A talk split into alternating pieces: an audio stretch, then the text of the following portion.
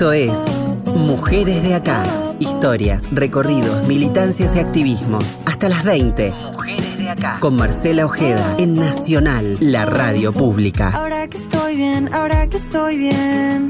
Que ya lloré, ya me levanté, bajé, bajo. Uh, puro sentimiento. Tanto dolor trajo esta canción. Suena en el cielo, suena en nuestro corazón. Subo otra, otra. Alto sentimiento. Por eso no me quedo con las ganas. Miremos pelis en la cama. Hola, hola, hola, ¿cómo les va? Bienvenidas y bienvenidos a otro Mujeres de Acá, saben ustedes, hasta que la Argentina vuelva con la Copa del Mundo a nuestro país. No, estoy muy, muy optimista. Nos vamos a, a, reencontrar en otras plataformas, no en la radio tradicional, sino en nuestro podcast, allí en Spotify y por supuesto también en la página web de la radio, allí en la solapita de de mujeres de acá van a estar este y todos los programas hasta que, insisto, nos reencontremos a través de, la M870, nuestra radio. Ustedes saben que hace muy poquitos días, en realidad, la Secretaría de Derechos Humanos de la Nación lanzó la campaña Mamás que Buscan. El objetivo es invitar, convocar a madres que buscan a sus hijas e hijos nacidos en nuestro país y que por distintas, diversas circunstancias se vieron separadas al momento de su nacimiento. Esta invitación, esta convocatoria, es para que se acerquen a la CONADI. La CONADI es la Comisión Nacional por el Derecho a la Identidad. Actualmente se investigan más de 10.000 historias, me gusta decirle historias más que casos, de búsqueda de identidad de origen no relacionados con la última dictadura cívico-militar. Son cerca de 450 las madres que se presentaron a esta convocatoria. El derecho a la identidad es un derecho humano por el que todos tenemos el derecho a conocer nuestros datos biológicos y por supuesto también nuestros datos culturales, que es una consecuencia de nuestros datos biológicos. También todos los que estamos aquí tenemos derecho a no ser privados de nuestro nombre, de nuestro apellido, a conocer nuestra nacionalidad y conocer y ser cuidados por nuestras madres y nuestros padres. Lo que van a escuchar a continuación es el spot de la campaña, es la presentación oficial de la campaña Mamás que Buscan, y es esta. Me llamo Marta Isabel Pérez, tengo 68 años, nací en el Chaco. Mi nombre es Esther Ublich, vivo en Capital Federal llamo Mirta Mónica Ruz, vivo en Altagracia en estos momentos. Marta, Esther, Mónica, son mamás que buscan. Y cuando el momento que nació mi bebé, ella lo agarró así y yo quise levantarme para, para verlo. ¿Qué madre no quiere ver a su hijo? Me tapó la cara, me tiró para atrás, me sostuvo por la fuerza en la camilla y eh, cuando logro soltarme ya no estaba, ni el bebé, ni el médico eh, que me había atendido. Ese bebé lloraba, se movía, era vital, ese bebé no era, no estaba muerto. Si por diferentes motivos fuiste separada de tu hijo o hija cuando nació, no estás sola, podemos ayudarte. Comunicate con la CONADI 0800-222-266-234 conadi.jus.gov.ar En estos segundos de, del spot de la campaña Mamás que Buscan, escucharon a tres mujeres que se presentaron, Marta, Esther y Mónica. En ella está en algunos segundos sintetizada la historia de, de su vida, de su búsqueda, que, que por supuesto son conmovedoras, fortísimas. Una de esas historias es la que vamos a conocer. Es la historia de, de Mónica Ruz, es de Altagracia, vive ahora en Altagracia, en nuestra provincia de Córdoba. Es la historia de ella, de su familia y de su hijo, que hoy tiene unos 50 años.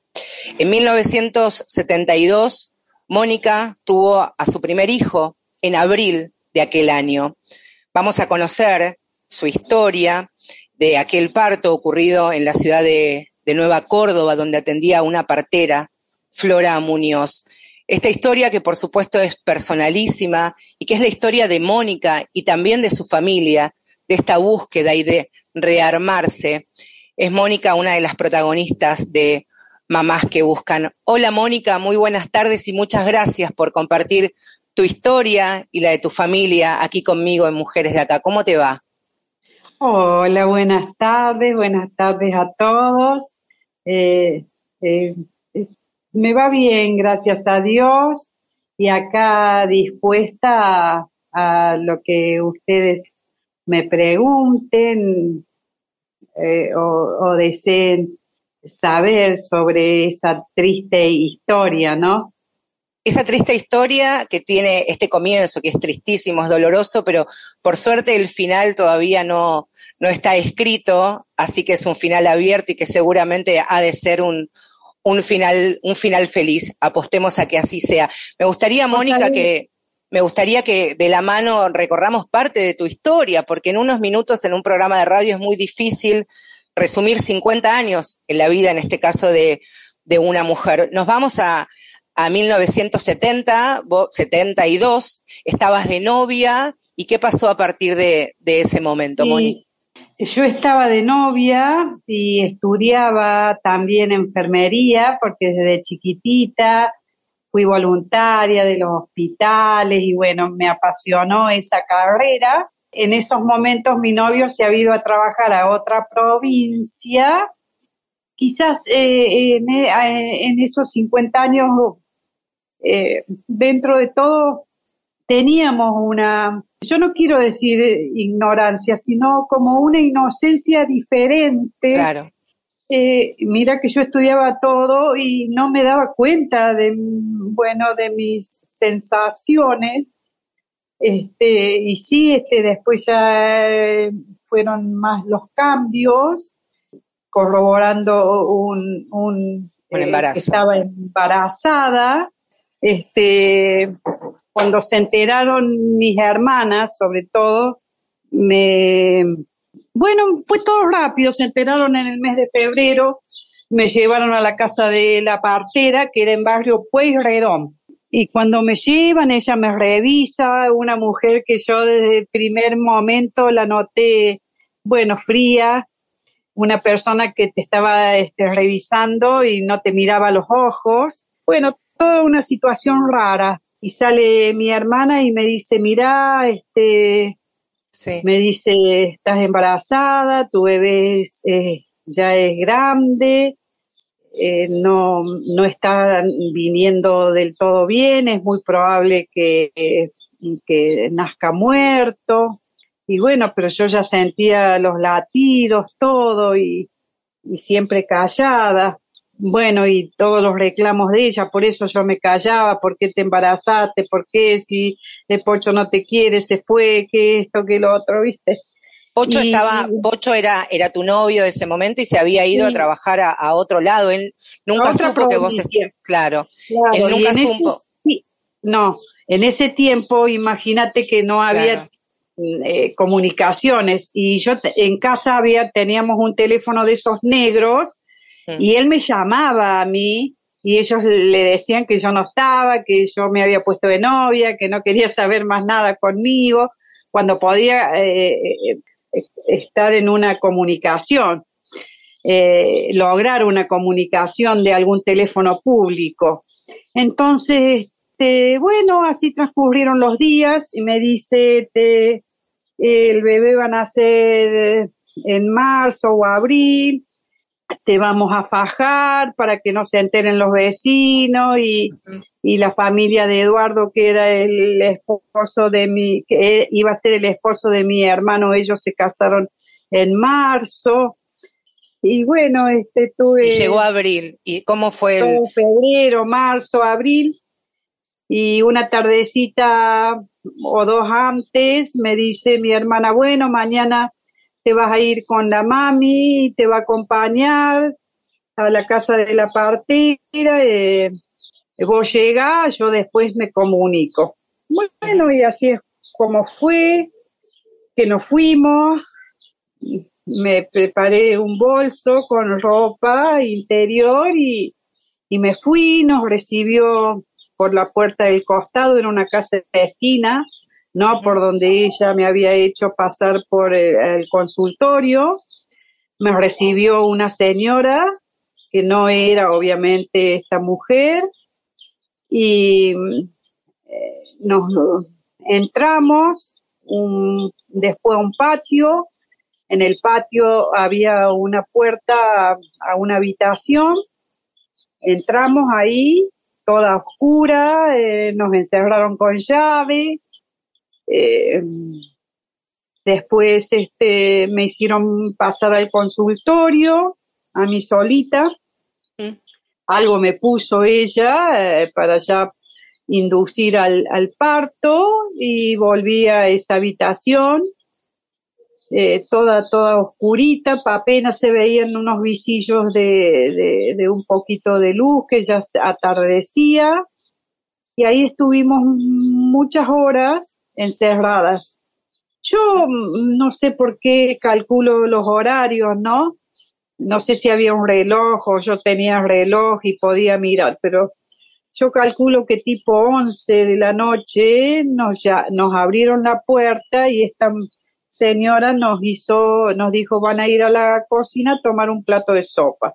Nos mirábamos con mi mamá, no hablábamos, mi mamá había tenido una CB, así que estaba enfermita, yo creo que fue muy manejada eh, también por mi hermana.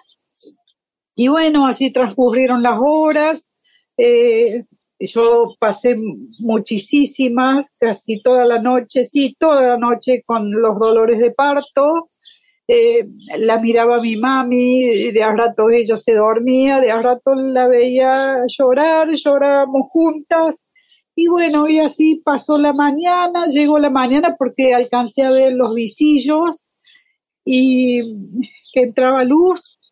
Y bueno, calculo que me han llevado a la sala de parto, me revisan y sí, ya me preparan para el nacimiento Ahí en, en, ese momento en el que, en el que detallás que comienza ahí el, el parto inducido, el trabajo de parto, nace finalmente tu, nace finalmente tu, tu bebé, estuviste algunas horas más en el lugar, y quién a vos te, te informa que, que, el, que el bebé había nacido muy complicado y que finalmente había fallecido, algo que vos ya dudabas cuando te lo informaron. Claro, eh, en el momento del nacimiento eh, fue todo ellos ponen el bebé en mi regazo para cortarle el cordón umbilical y yo levanto mi cabeza y ahí veo que es un varón, ¿no?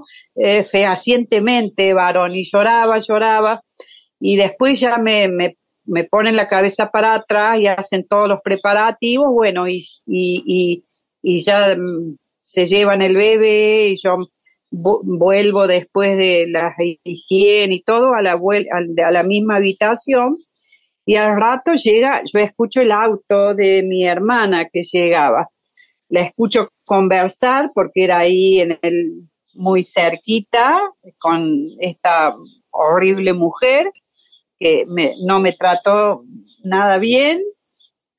Y, y, bueno, y ella entra después mi hermana, se sienta a los pies de la cama en que yo estaba y me dice, bueno, están tratando de reanimar tu bebé porque está muy mal. No, le digo, yo le escuché llorar, bueno, todo eso, y me dice ella, no, no, no, el bebé está mal, así es que vos, bueno, esta tarde, cuando ya te sientas un poco mejor, te vas a vestir y, y ellos te van a sacar de acá y te vas a ir a casa.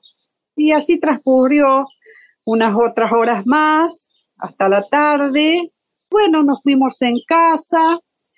Ella ya no, mi hermana eh, no estaba eh, porque ella eh, se había casado en marzo, así que estaba en otra casa. Cuando llegamos a casa, Ahí te informan lo del bebé que había fallecido. No, no, nunca hubo una fehaciente información más la que ella da. Bien.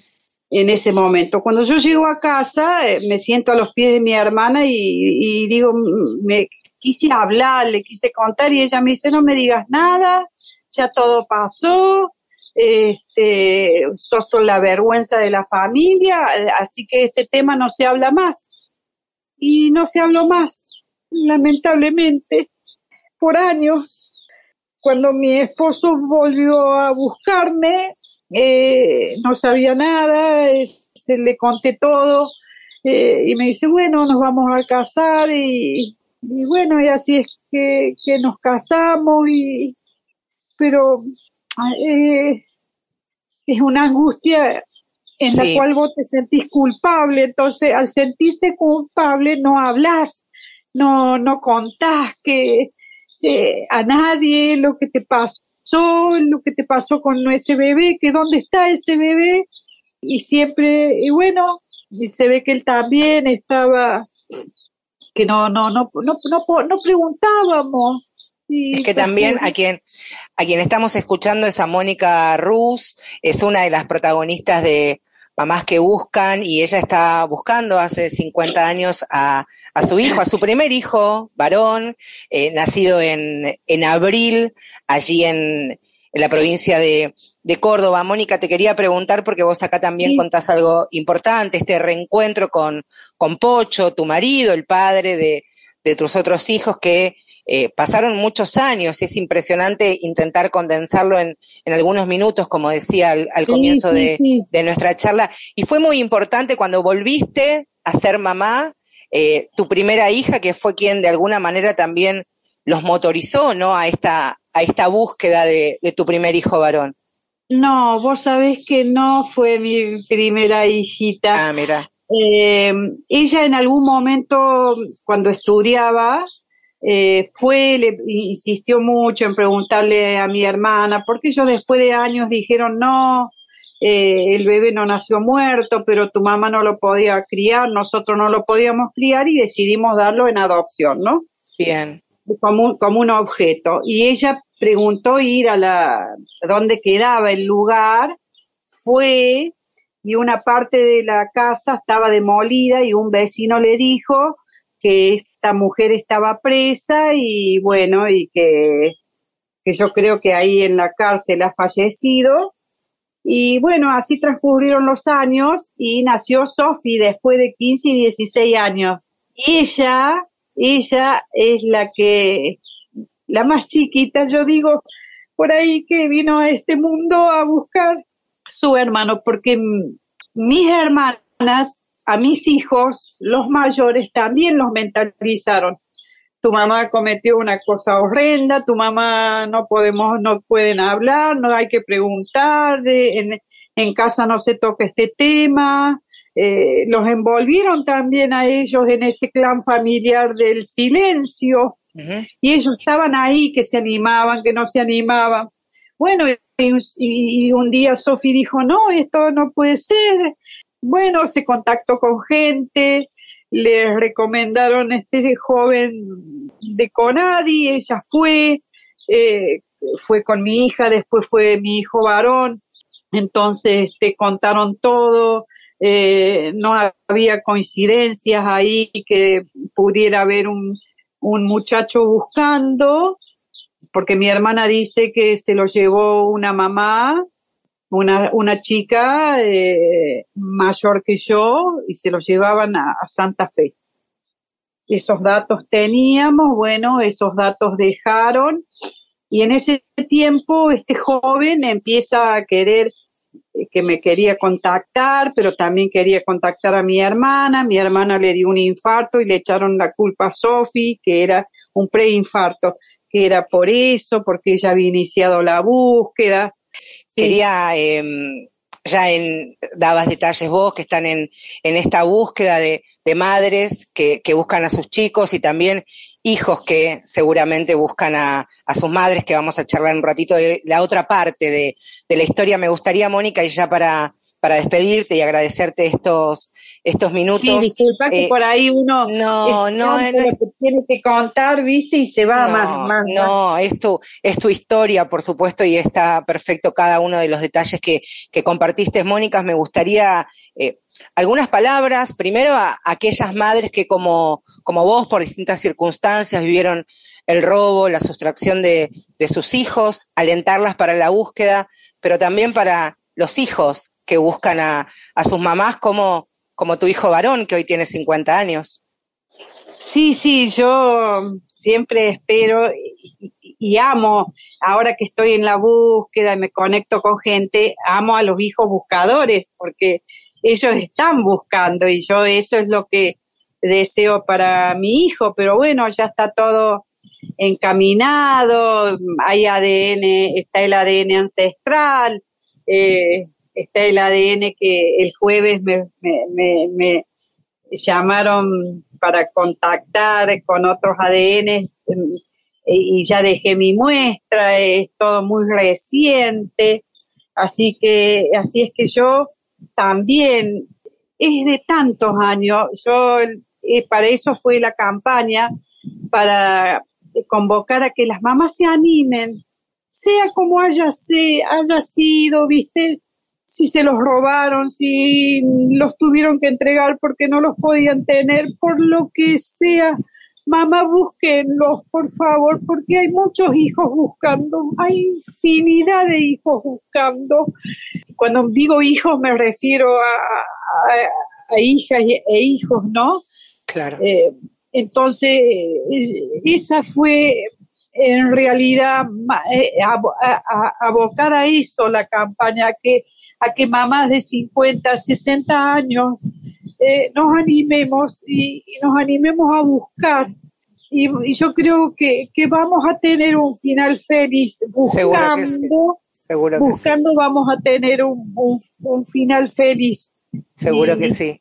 Mónica, yo te, te, deseo, te deseo que, que escribas ese final con, con, tu hijo al lado, con toda tu familia rodeada de amor y que esta emoción y que este sufrimiento que has tenido que, transitar de, muy jovencita eh, tenga su, su, reparación en una reconstrucción familiar. Decías vos en una de las notas que yo había, había visto que, que ya no, no estás sola. Y claro que no, Mónica, no, no estás sola. Yo te mando un... Hay muchas... hasta ustedes, los periodistas, son nuestras compañías porque hacen que tristezas situaciones o tristes situaciones que nos pasaron, nos están ayudando a visibilizarla. Que haya un reencuentro, que haya un reencuentro. Te mando un beso grande y gracias por estos minutos. Hasta dentro de muy poquito, ojalá que con buenas noticias. Sí, seguramente que sí. Un gran abrazo. Marce, un gran abrazo y al joven que me contactó también. Gracias. Es Mónica Rucus, es importante esta información. Conadi arroba jus.gov.ar. Vamos a compartir ya, esta es la dirección de, de, mail y en un ratito los números de teléfono. Esto es Mujeres de Acá, no se muevan.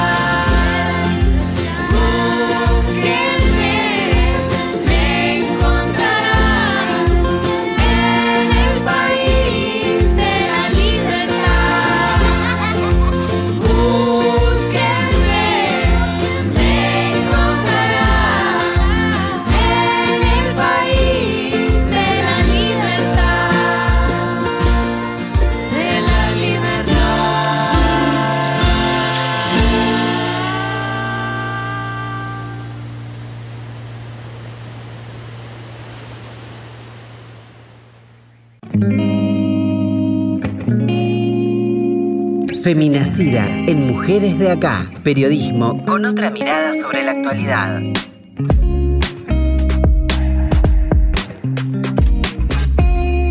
Seguimos en Mujeres de Acá.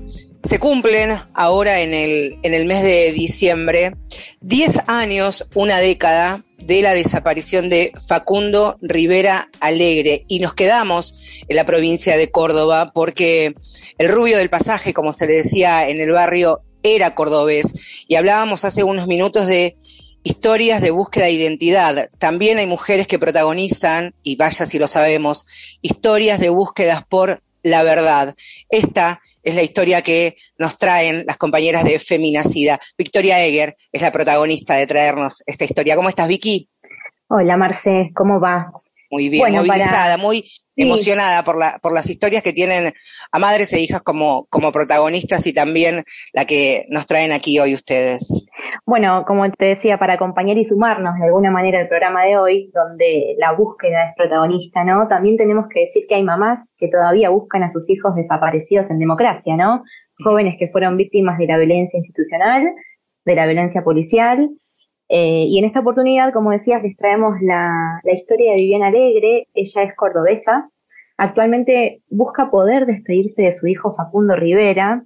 Y fue puntualmente este año, en el 2022, como decías vos, que se cumplen estos 10 años de la desaparición de Facundo, con un juicio, les contamos a quienes nos están escuchando, que ya está concluido, pero tanto Viviana como familiares, amigos, amigas de Facundo insisten en que la búsqueda todavía no cesó, ¿no? Que esa búsqueda todavía continúa, porque si bien hubo un juicio por homicidio que terminó con condenas, nada se hizo con respecto a la búsqueda del cuerpo de Facundo.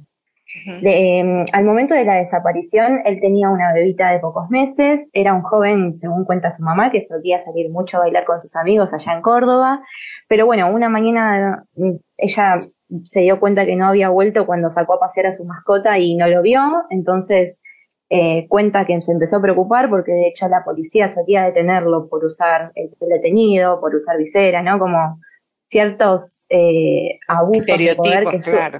Sí, tal cual. Abusos de poder que suelen verse eh, por parte de las fuerzas de seguridad eh, frente, frente a los jóvenes, ¿no? Pero bueno, ante la pregunta por el vínculo con otras madres, ella dice que entendió que la lucha no era tal, sino era colectiva, y que fue en otras madres y familiares que encontró esa compañía y esa contención que le habían arrebatado. De hecho, sin ir más lejos, ella se enfermó de cáncer al poco tiempo de la desaparición y recibió de, de los familiares una contención muy notable. Tenemos un testimonio de Viviana que forma parte de una entrevista que le hicieron en la Facultad de Filosofía y Humanidades de la Universidad Nacional de Córdoba, donde cuenta cómo cuesta, ¿no? Después de tantos años llevar sobre los hombros esta lucha. Así que si te parece, la escuchamos. Yo ya llevo 10 años, es como para decir, bueno, hago un parate pequeño ahí, por ahí no podemos estar en todos lados, ni en todo momento, ni a cada rato, el tema de actividades o acciones, pero en la medida que se pueda siempre mantenerlo y que nos acompañen en esa visibilización, porque bueno, son 10 años y, cuesta eso. Para mí esto, como lo dije, es una caricia a mi alma, me da mucha fuerza. Yo presiento, siento que Facundo donde está, está más que agradecido porque es volver a visibilizarlo, es volver a nombrarlo. Eh, y no es solo por Facundo, porque yo intenté en esta remera decir, gracias a toda esta familia y muchas más, yo logré llegar hasta acá.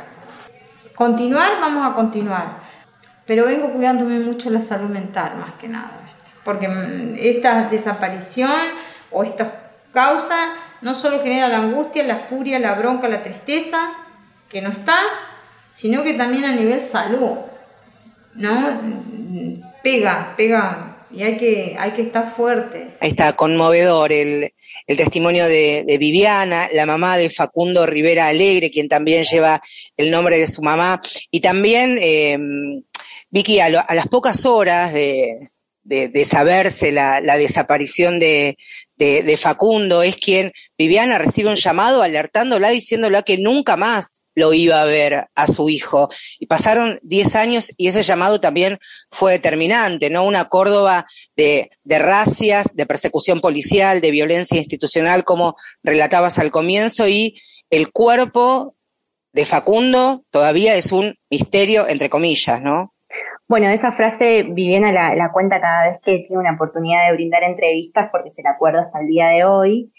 Eh, y si nos basamos en lo que estaba diciendo, que, pegaba fuerte, ¿no? El ser conscientes de que, la investigación no, no, daba frutos, ella se puso a estudiar, ¿no? Lo destacable es que, si podemos decir de alguna manera, eh, en Viviana es que empezó a estudiar una carrera que quería hacer hace mucho tiempo, que hizo tres años de medicina por mandato familiar, después dejó, terminó una carrera vinculada a la salud, pero nunca lo hizo desde el deseo, sino desde el mandato, y fue así como eh, empezó a estudiar sociología, ¿no? Está preparando actualmente cuatro finales, por eso ella habla de un parate, que nos preguntamos qué parate, si estás preparando cuatro finales nunca parás. Claro. Pero bueno, ella encuentra en la facultad, ¿no? Como esa posibilidad de, de, de renacer, ¿no? Nos decía.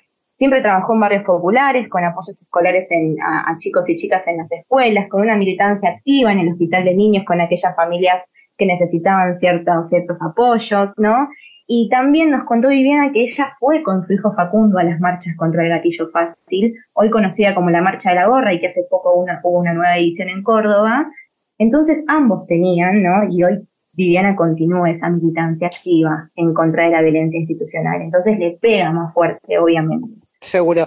Ahí está, la militancia y el activismo por la búsqueda de verdades sí. y de identidades. Gracias, Vicky. Sí, de nada, de nada, Marce. Si quieren, para quienes nos escuchan, en YouTube hay una obra titulada La ilusión del rubio, que está protagonizada por el actor Martínez Litvak. Ganó muchas menciones, muchos reconocimientos y pueden ver la historia porque está libre para, para que todos y todas la podamos ver. Ahí está, La ilusión del rubio en YouTube. Gracias, Victoria. Un abrazo. No, por favor sobre nosotras, historias, luchas y conquistas. Mujeres de acá por Radio Nacional. Tanto dolor trajo esta canción. Suena en el cielo, suena en nuestro corazón. Subo sentimiento. Seguimos en este Mujeres de Acá muy conmovida, emocionada por primero haber charlado con, con Mónica Ruz allí en, en, la provincia de Córdoba, uno de, de los testimonios de esta campaña Mamás que Buscan, porque también hablábamos de este, esta militancia de, de la búsqueda de las madres, y ella misma lo, lo mencionaba, este orgullo que sentía por los hijos e hijas buscadores, por esta intensidad incesante de muchos eh, hijos e hijas que quieren saber quiénes fueron sus padres, quiénes son, reconstruir ni más ni menos que su propia vida. Según su partida de nacimiento, se llama Alejandra Beatriz Perdomo, nació en esta capital federal a los 19 días de abril de 1964. Alejandra Perdomo es de profesión realizadora de cine documental. Hace algunos años, incluso por su propia historia, atravesada seguramente, eh, filmó, produjo Nacidos Vivos, un documental que tiene como protagonista precisamente este tipo de historias, la suya en definitiva. Vamos a charlar con Alejandra Perdomo estos minutos, una mujer de una un activismo y una militancia con esta perspectiva y esta mirada de derechos humanos que la viene ya este, militando hace muchísimo tiempo. Alejandra, muchas gracias por estos minutos y por compartir esta vez tu historia. ¿Cómo estás? Muy bien, Marcela, muchísimas gracias por, eh, por esta llamada, por esta oportunidad eh, en la que, bueno, voy a hablar en una entrevista no de mi trabajo, o sea, sí de mi trabajo como documentalista, pero también de, de mi historia personal, ¿no? Que es algo que muchas veces evito hacer. Sí. No sé, siempre este, me pongo en el lugar, digamos, de entrevistadora en todos mis trabajos, y, pero eh, ahora siento que, que ya llegó el momento de empezar a hablar en primera persona, ¿no? En no correrme de ese lugar. Ser protagonista, ¿no? Ni más ni menos. Vos sabés que cuando hablábamos con Mónica hace unos minutos le, decía, e incluso le pedía disculpas y esta, esta disculpa que también te hago extensiva a vos, que es muy difícil condensar en unos minutos de este, de un programa de radio la historia de, de una persona, en este caso la tuya, pero vamos a hacer eh, el intento, Ale, vamos a hacerle honor a, a, estos, a estos minutos. Tu historia que comienza en 1964, insisto, según tu, tu partida de nacimiento, ¿cómo, ¿cómo supiste, cómo fue tu transitar de la infancia y de tu adolescencia hasta que supiste parte de la verdad, parte de tu historia? Eh, es difícil explicarlo porque yo con, con, mis viejos, ¿no? Con mis viejos de crianza, nunca hablé de este tema. Nunca, nunca pude hacerlo, salvo cuando era muy chica y, y a mí me, me, me desbordaba la inquietud de no verme parecida a ellos, ¿no? No verme parecida a mi mamá, no verme parecido a mi papá y cuando ya te escolarizás, cuando empezás a tomar contacto con, con otras niñas, otros niños, eh, y los ves parecidos a su familia, es como, es como raro, es una sensación. Y, pero siempre tenían una respuesta, no, no, bueno, te pareces a la hermana más chica de papá que vive en España y de chica eras igual a ella. Y uno necesita, ¿no? Esa confirmación. Uno quiere ser parte. Entonces vas tomando como válida esas respuestas y sin darte cuenta te van atravesando todos los años la vida y, y vas dejando de lado la búsqueda interior, ¿no? Hasta que, que, bueno, yo creo que en la historia que te pasé lo, lo digo, tuve un accidente muy grande, muy grande uh -huh. en el año 2002 y realmente pensé, fue un impacto, yo caí tres metros de espalda. Gravísimo. Y, y pensé que me, o sea, cuando, cuando lo sentí en el cuerpo, en los huesos, en la cabeza, el impacto, y vi todo negro, yo dije, chau, ya pasé de largo, ¿no? Realmente dije, ya está. Y después, en, recuperándome de, ese accidente, que no me rompí ningún hueso, sino que tuve uh, la rodilla nomás y alguna lumbar, pero realmente fue terrible, ahí dije, no, eh, tengo que saber la verdad. Eso fue el impulso que me dio y en el querer conocer la verdad, yo pensé que mi historia era una, eh, muy rara, pero me metí en un mundo en el que me empecé a dar cuenta que había un montón de personas que estaban en la misma situación que yo. Y el hecho de, yo nací en 1964, eh, es como que toda la sociedad argentina cree que solamente la vulneración de derecho de identidad se dio durante la dictadura. Claro. Entonces, eh, resultaba muy difícil hablar de este tema porque nadie te sabía orientar a, cienta, a ciencia cierta a dónde ir, ¿no? O cómo arrancar, cómo iniciar. Entonces fue un proceso, en principio, en solitario. Claro, porque Alejandra, hablamos de, de apropiación, de tráfico, incluso de, de bebés, de venta, de entrega, digo, son un montón de situaciones tan tan diversas y tan complejas de, abordar. Por supuesto, como dijimos al comienzo de, del programa, estamos hablando de, búsquedas por fuera de lo que ha sido el terrorismo de Estado, ¿verdad? La última dictadura cívico-militar, pero atravesados todos por una búsqueda incesante, ¿no? Sí, sí, porque eh, yo creo que después, bueno, después del accidente y habiendo, ya siendo madre, es como que la necesidad imperiosa de querer conocer la verdad, ese es el punto. Yo a mi edad yo no sé si voy a encontrar alguna familia o saber quién es, quién fue mi, mi madre realmente, pero lo que uno necesita, lo que por lo menos a mí me pasa, que necesito construir una historia que me lleve a saber la verdad, a conocer la verdad. Creo que, eso es lo que el común denominador que, que tenemos todas y todos, porque como vos dijiste, bueno, yo hice un documental que empecé en el año 2010, que se trata de Nacidos Vivos, y el haber hecho ese documental a mí me posibilitó escuchar y leer infinidad de historias. En el proceso de realizar el documental y después de estrenar el documental, que me escriban de todas partes del mundo pidiéndome asesoramiento, preguntándome, transmitiéndome inquietudes. Y por eso yo fui dejando como mi búsqueda personal de lado, porque me pareció que que el lugar que, tenía que, transitar en ese momento era el de, el de quizás el de ayudar, el de tratar de visibilizar las búsquedas, las otras búsquedas.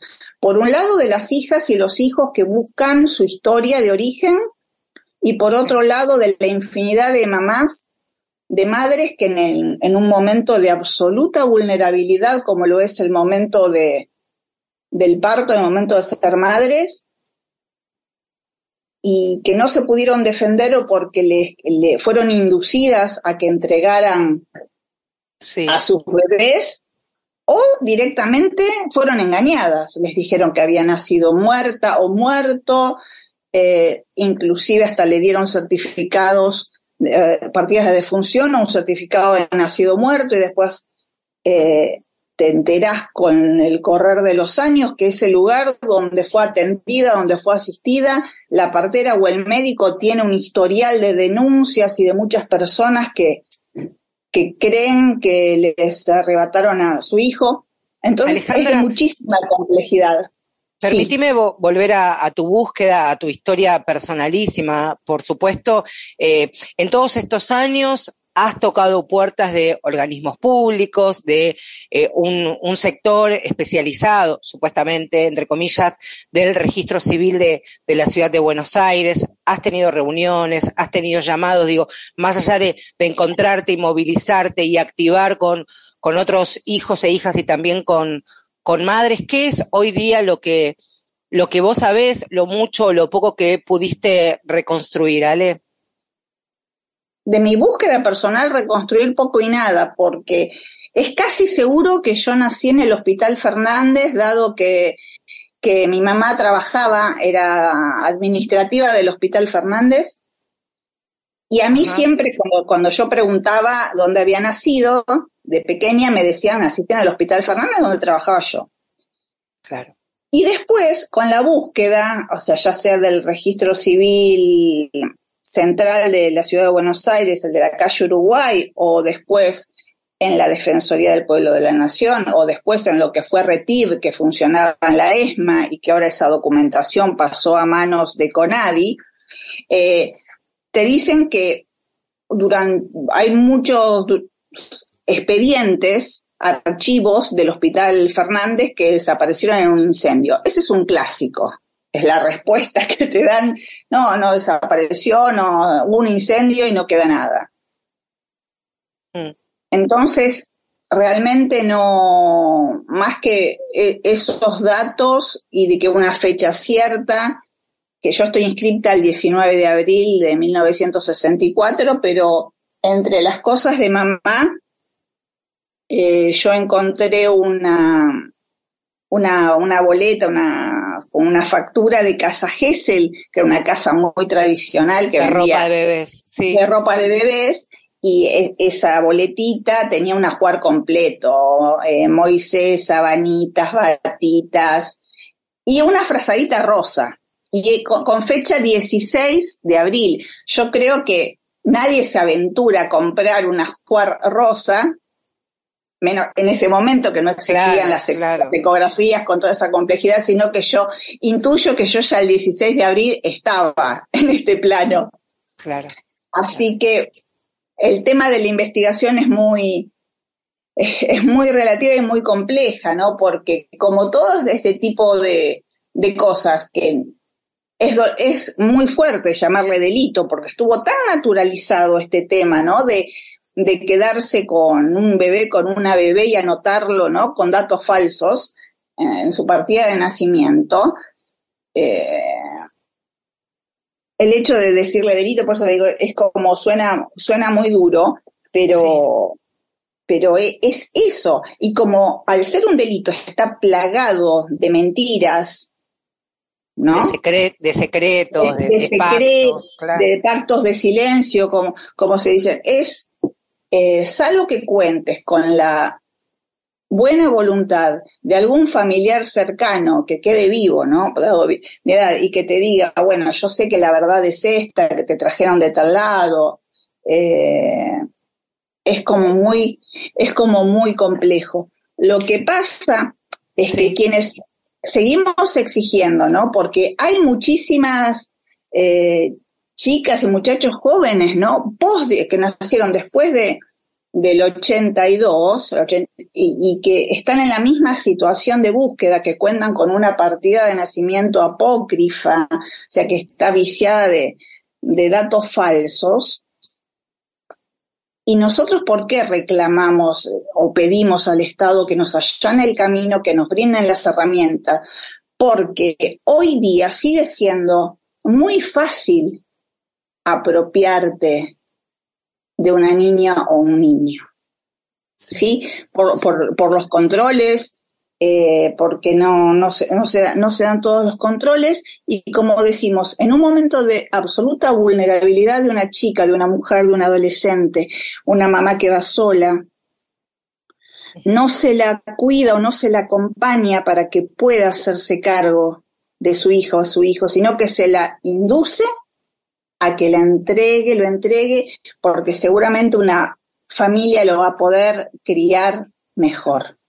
Sí, es, una realidad dolorosísima y que por supuesto también es, es bien diversa y heterogénea en toda la Argentina, ¿no? Es en, en algunas provincias, incluso durante tantísimos años, como vos bien, bien decís, esta esta adopción y entrecomillado y subrayado eh, indirecta, ilegal, violenta, que todavía tiene algunos de los coletazos como, como tu historia, en definitiva, Ale, que parte de la cual no, nos compartiste. Yo te quiero agradecer muchísimo hayas, me hayas permitido este, tomarte a vos como, como protagonista de, de esta tu, tu, historia. Decimos esto, recordamos porque Alejandra Perdomo es realizadora de, de cine documental y nos vamos a despedir, Ale, si te parece, escuchando la versión de Vicky, de Vivi Escaliza, hombre de mala sangre, ex Black and Blues, que también, como Alejandra y como tantas hijas e hijos, también están en la búsqueda de la verdad y de su identidad. Gracias, Alejandra, un fortísimo abrazo y a disposición, por supuesto, para cuando lo necesites.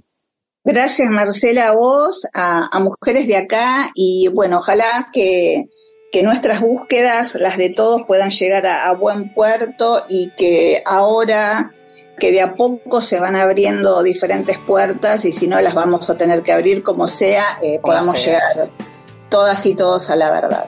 Gracias Alejandra, un fortísimo abrazo. Esto es Hombre de Mala Sangre, la versión de Vivi Escaliza. No te copes más,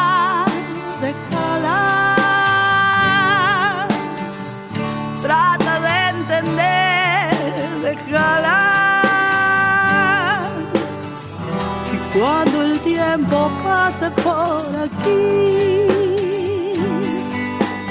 Vos te das cuenta que no es el fin.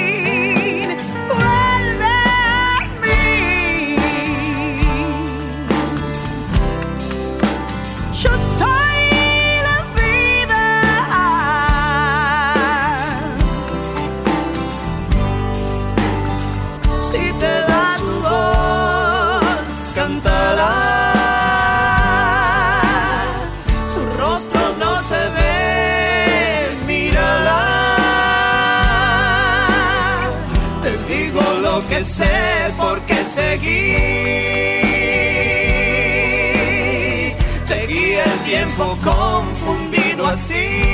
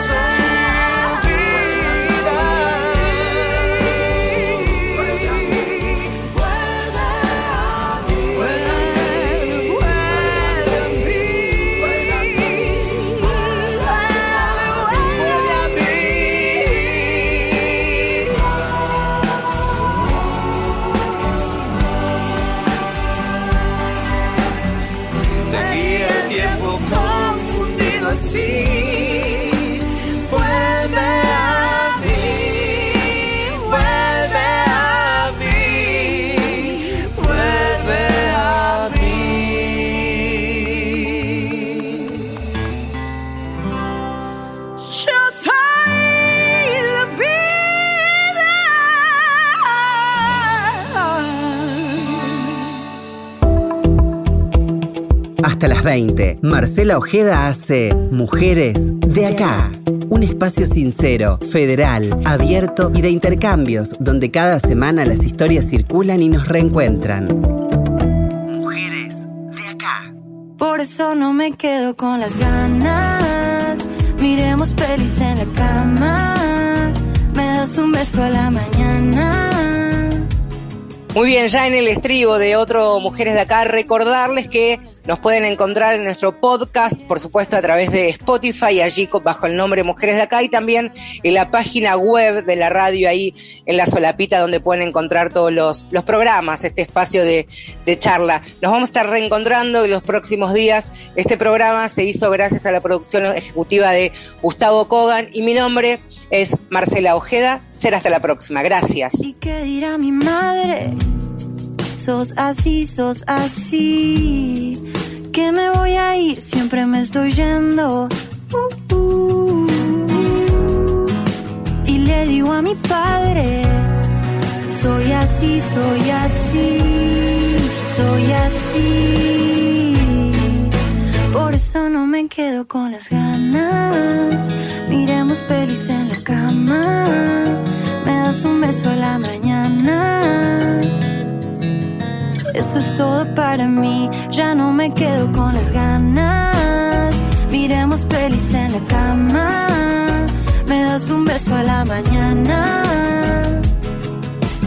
Eso es todo para mí. Ya no me quedo con las ganas. Miremos pelis en la cama. Me das un beso a la mañana. Eso es todo para mí. Ya no me quedo con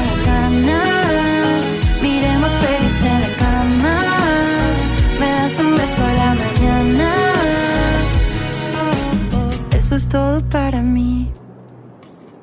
Ahora que estoy bien, ahora que estoy bien. Ahora que estoy bien. Quiero que sepas que ahora que estoy bien, ahora que estoy bien. Ya lloré, ya me levanté. Ahora que estoy bien. Quiero que sepas que yo estoy con vos, vos, vos, vos, vos.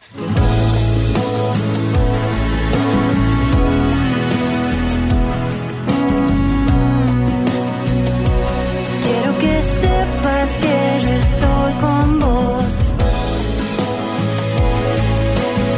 Ahora que estoy bien, ahora que estoy bien.